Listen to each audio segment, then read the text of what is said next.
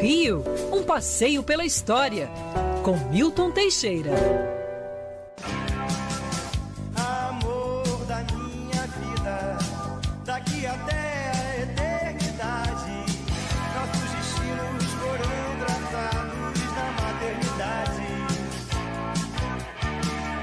Paixão cruel, desenfreada. Rapaz, que beleza, professor, você botar o nosso Cazuza no programa de hoje. uma poesia assim na música. Professor, eu vou te dizer uma coisa. Primeiro, é, foi muito bom. Né? O professor hoje vai falar da história do cantor, compositor Cazuza, porque ele morreu há 30 anos. Eu estava ontem ou anteontem, anteontem assistindo uma reportagem sobre esse assunto no Jornal da Band, uma belíssima reportagem, depois se vocês puderem acessar para ver. Mas principalmente professor Milton Teixeira. Eu ontem, graças ao Luciano Dorim, que é editor executivo do Jornal da Band, ele me mandou um link, professor, de um programa cara a cara que era feito pela Marília Gabriela na Band. É, tenho quase certeza que sim. E o entrevistado, jovem, de óculos e tal, acho que foi, sei lá, em 80 e alguma coisa, era o Cazuza. 88. 88. E era Marília, Marília Gabriela. Gabriela, né? Isso, era. Marília Gabriela. Professor, eu convido os ouvintes a acessarem. Vai no YouTube, procura assim, Marília Gabriela Cazuza. A entrevista do Cazuza. A época, ele dava entrevista, aliás, não só ele, né? Fumando, assim, dando entrevista para ela e tal. E a entrevista é maravilhosa. Primeiro que a Marília Gabriela sempre foi uma baita de uma jornalista apresentadora e, e- e entrevistadora. E segundo, que é o Cazuza, Cazuza, sabe? Ele fala disso que você acabou de falar, da poesia, do momento dele, de como que ele estava se, se conhecendo cada vez mais, se emocionando em alguns momentos, inclusive na entrevista. É, é muito bom, vale a pena. Se você tiver de bobeira aí hoje, professor, você, ouvinte, no final de semana, até pela história em si que aquilo envolve. Tem outros programas dela ali maravilhosos também. Mas que ótimo você ter escolhido esse assunto. Eu não sabia que você falaria de Agenor de Miranda Araújo Agenor Araújo Neto. de Miranda Neto, bom dia. Rodolfo, bom dia, ouvintes. Olha, Cazuza, para esses millennials que não conheceram, foi um dos maiores músicos, o maior roqueiro, um dos maiores poetas da música popular brasileira. E o momento crítico que ele viveu, as crises que ele enfrentou da transição da ditadura para a democracia e também do apogeu da AIDS, ele se ressaltou definitivamente. Ele fez um- uma obra muito importante para aquele momento. Ele foi a voz do rock brasileiro e praticamente depois dele o rock brasileiro foi aos poucos definhando, definhando, definhando, definhando. Tudo isso contido em apenas 10 anos de carreira. Foi mais ou menos como Noel Rosa. 10 anos de carreira, 126 músicas gravadas, 200 compostas, algumas ainda inéditas. Cazuza nasceu no Leblon, nasceu numa família ligada à música. O pai era produtor de discos, né? Então, da, da, numa grande gravadora. A mãe era cantora, Lucinha, tá aí ela, viva, gravou três discos. Então você vê que ele já foi cercado de música. Ele conheceu todos os cantores notáveis brasileiros por causa da- do trabalho do pai. Então, ele ia da gravadora, conhecia, então pessoalmente trocava ideias. Depois ele, aos 12 anos, ele vai para os Estados Unidos, conhece o rock americano e, e- e tudo mais. E ele funda junto com Roberto Frejá, de Palmeira, Maurício Barros, o grupo Barão Vermelho.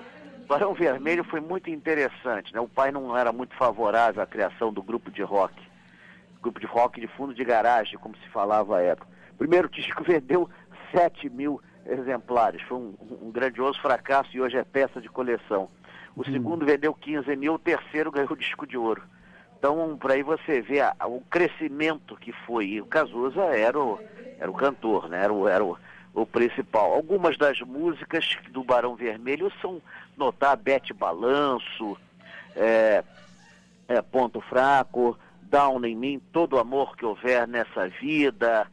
E depois que o Ney Mato Grosso eh, gravou também a, Barão Vermelho, músicas do Barão Vermelho para o Dia Nascer Feliz. Então a Sim. coisa explodiu de uma maneira inimaginável.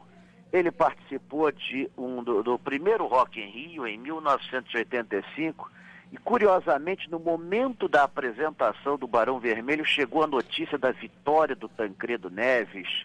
Então ele expõe uma faixa, faz uma saudação. É, ele uhum. canta lá o Bete Balanço, Maior Abandonado, é, marcando assim literalmente o fim da ditadura militar. No mesmo ano ele se separa do Barão Vermelho, parte para uma carreira solo e começa a apresentar os primeiros sinais do que depois vai se configurar como sendo a AIDS, né? É, uma, é. Febres assim constantes. Mas ele continua gravando ativamente, eh, não para um, em nenhum momento. É, daí talvez sejam as melhores letras de ideologia, eu quero uma pra viver. É. Brasil, mostra a tua cara, que chegou a ser tema de novela, ele faz parte do meu show, que foi gravado pela Gal Costa. É, praticamente a trilha sonora de uma novela muito polêmica da época, Vale Tudo, uhum. da nossa co-irmã, Rede Globo, foi, foi, foi, teve, teve toda, toda a trilha musical basicamente era dele. Né? Então, o ideologia tornou-se o hino de uma época, numa época em que nós tínhamos aqui políticos que lutavam não pelo não pelo um ideal, mas para conseguir chegar ao poder e se enriquecer, essa música ainda é muito atual. Aliás, uma das características da música, da poesia de Cazuza, é ela não ter ficado antiga, ela ainda é muito atual. É, é uma muito. pena, porque significa que o Brasil mudou muito pouco. Sim. Então, ele, ele só em 1989 ele vai tomar uma, uma medida inédita, ele vai revelar num, numa, numa, numa entrevista de TV que estava com AIDS, ninguém na época fazia isso. Até atores famosos diziam que morreram de, de, de pneumonia, de, de, de, problemas cardíacos, ninguém tinha coragem de admitir que tinha AIDS. Ele, então, é, assumiu isso e abriu o caminho para a discussão da AIDS na televisão, nos programas e da busca por tratamentos melhores. Infelizmente, no dia 7 de julho de 1990, com 32 anos apenas. Muito jovem, né?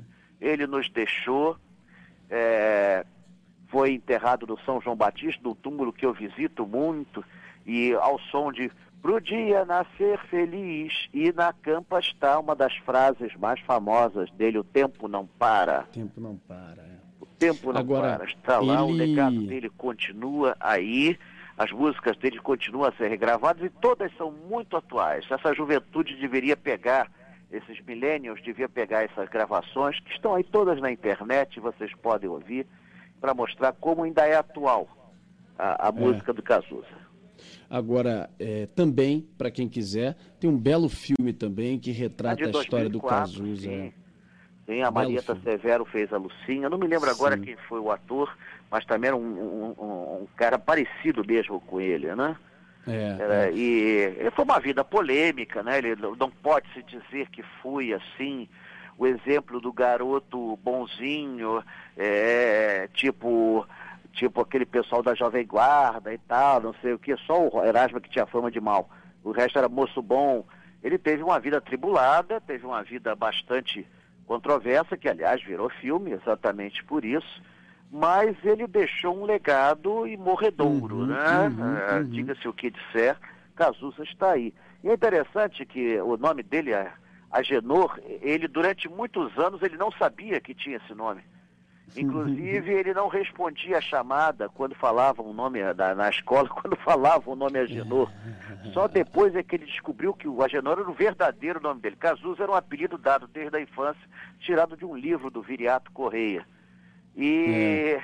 só depois que ele descobriu que o Cartola tinha o mesmo nome, Agenor, e ele admirava muito Cartola, é que ele passou a adotar esse nome oficialmente. É. Professor, assim, Cartola tinha um N, né, professor? Se eu não me engano, era, era An Angenor. O próprio é. Cartola não sabia que tinha um N. É. como é Professor... que é? Uma bebidinha aqui, uma bebidinha ali, você suprime os N's, os R's, os. É, e uma bebidinha ali, você bota um N, né? Também na hora de registrar. também, também. E também foi o caso do Milor Fernandes, né? Que era, ia para ser Milton, mas sei lá por que o cara do cartório registrou Milor, não cortou o T, então ele adotou. Professor, vamos lá. É... Falar um pouquinho também do nosso Teatro Municipal, que foi ah, inaugurado bem. em 14 de julho de 1909, professor. Vem uma data bem brasileira. Aniversário da queda da Bastilha na França. Não, o Teatro Municipal nasceu do sonho de Arthur Azevedo na época do Império. O Rio de Janeiro, capital do Império Brasileiro, não tinha um teatro decente. O nosso Teatro São Pedro de Alcântara era um teatro pequeno, com mil lugares. A cidade já estava com 600 mil habitantes em 1906 e não tinha um teatro decente. É, depois de muita discussão e de ter passado de regime de império para república, somente em 1904 foi feito um concurso internacional de projetos, que participaram mais de 50 países. Adivinha quem venceu o concurso? Quem, quem, quem, quem, quem, quem, quem? Quem é. fez o projeto municipal? O filho do prefeito. Ô, oh, garoto bom. Coincidência. Foi sem nenhuma obra anterior. Pois é, né? Ah, e detalhe, a madeira toda da obra era fornecida pelo pai, que era dono da maior madeireira do Rio de Janeiro, que era o prefeito do Rio de Janeiro. É. E certas coisas não mudam nessa terra, por isso que Cazuza continua atual, né? Mas o Teatro Municipal levou quatro anos e meio em obras, consumiu 100 mil contos de réis, 4% do produto interno bruto da nação. Foram usados ali os melhores artistas, trabalharam ali os melhores artistas, Eliseu Visconti, Rodolfo Amoedo, Bernardelli. No final das contas, quando foi inaugurado, dia 14 de julho de 1909, nós tínhamos um dos melhores teatros do planeta. Na época tinha só 1.700 lugares, hoje tem quase 2.400, tem 2.300 e alguma coisa. E o, o Olavo Bilac, que inaugurou o teatro, ele definiu muito bem o prédio. É a pedra mais preciosa da coroa da rainha das cidades. Uhum. E o. Teatro Municipal deu início a todo um desenvolvimento artístico. Foi a partir da orquestra do Teatro Municipal que surgiu a Orquestra Sinfônica Brasileira. Foi a partir do coro do Teatro Municipal que surgiu os outros corais. Foi no Teatro Municipal que surgiu a primeira escola de balé realmente moderna brasileira.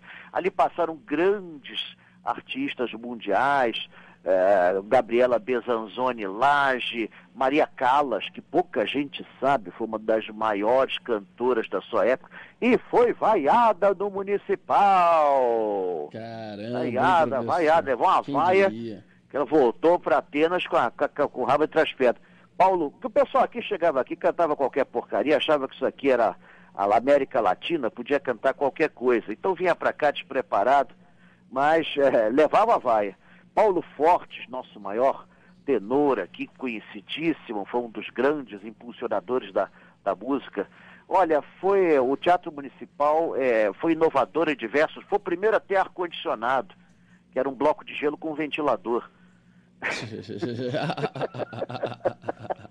bota o gelo e bota um ventilador jogando a fumacinha.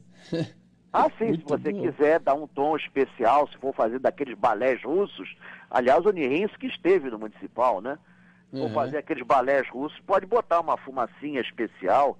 Aqui naquela época nem era proibido, hein? É. Então, naquela época nem era proibido, então ainda tem isso. Mas é, seja como for, é o Teatro Municipal é um dos símbolos do Rio de Janeiro, dos marcos. Ele foi posto ali na Cinelândia, num terreno de 4 mil metros quadrados. Parece muito 4 mil metros quadrados, mas a nova Ópera de Paris está num terreno de 79 mil metros quadrados. Uhum. Caramba, você vê. E nós temos a, a, o Teatro Municipal do Rio de Janeiro tem a mesma capacidade da Ópera de Paris. Então, uhum. então é, é é assim, ele é muito bem projetado, ele é muito bem feito e não conta para ninguém. Todo aquele dourado da fachada é ouro mesmo. É, né? É ouro, Professor... aquela águia revestida de ouro, os enfeites são revestidos de ouro, mas não conta muito, não espalha muito. Ah, é. Deixa pois é, quieto, é, professor. Deixa é, quieto. Só para 150 mil ouvintes. Agora já era. O professor me diz uma coisa: algum passeio em vista, mesmo que virtual? Sim, vamos ter o nosso passeio virtual. Por enquanto não podemos ter aglomeração, mas nós vamos ter um passeio virtual no final do mês. E o tema que está sendo proposto são as praças do Rio, já que vai ser liberado o acesso às praças. Então vai, vamos ter o nosso passeio virtual na última sexta-feira do mês. Os passeios virtuais foram uma ideia sua, pegaram e estão com um público cada vez maior e estamos com muitos imitadores aí. Foi uma ideia que frutificou. Aliás, falando em passeio virtual, neste sábado eu começo um curso à distância e a primeira aula é grátis. De grátis. Opa!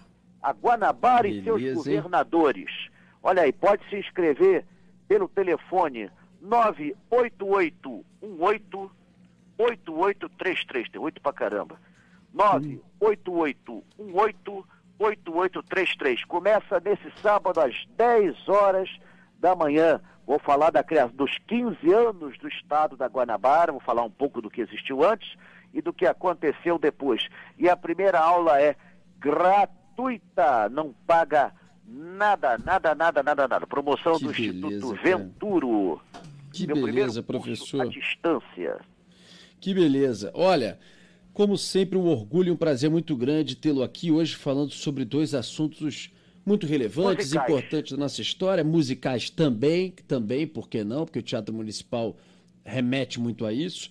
E queria te agradecer mais uma vez por trazer tanta cultura para os nossos ouvintes, ou aqui no ar, ou nesses passeios, como você bem disse agora. Um grande abraço, bom estar de novo com você aqui na Band News FM. Igualmente, para todos vocês, uma boa semana.